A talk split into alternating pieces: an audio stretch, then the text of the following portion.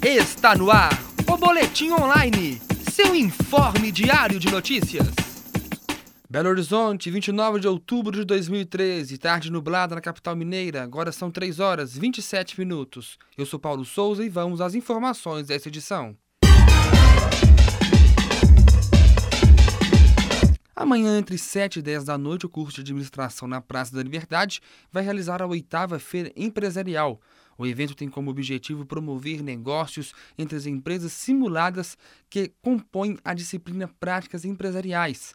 As atividades vão acontecer no edifício Dom Cabral e está sendo organizada pelos alunos do quinto período.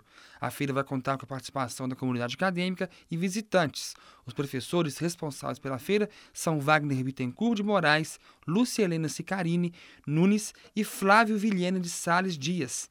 Além dos professores, o evento tem o apoio do colegiado do curso, da Secretaria Acadêmica, que vão dar suporte necessário para o bom funcionamento da feira. Informações do portal PUC Minas.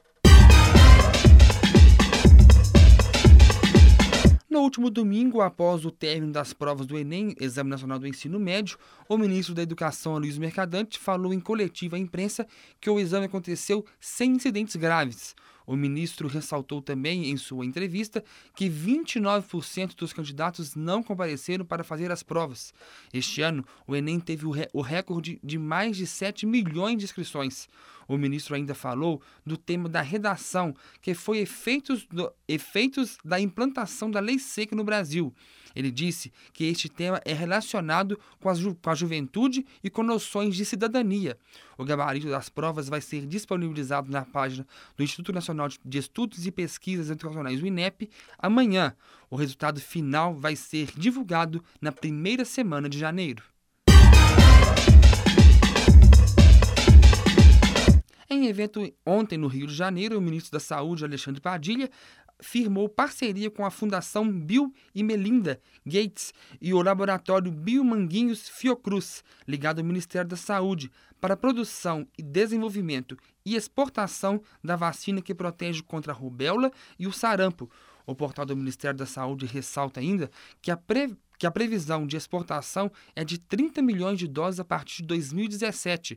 Esta vai ser a primeira vez que o país vai exportar uma vacina onde 100% do processo foram desenvolvidos no Brasil. 3 horas 29 minutos com a apresentação de Paulo Souza. Termina aqui o Boletim Online. Boa tarde.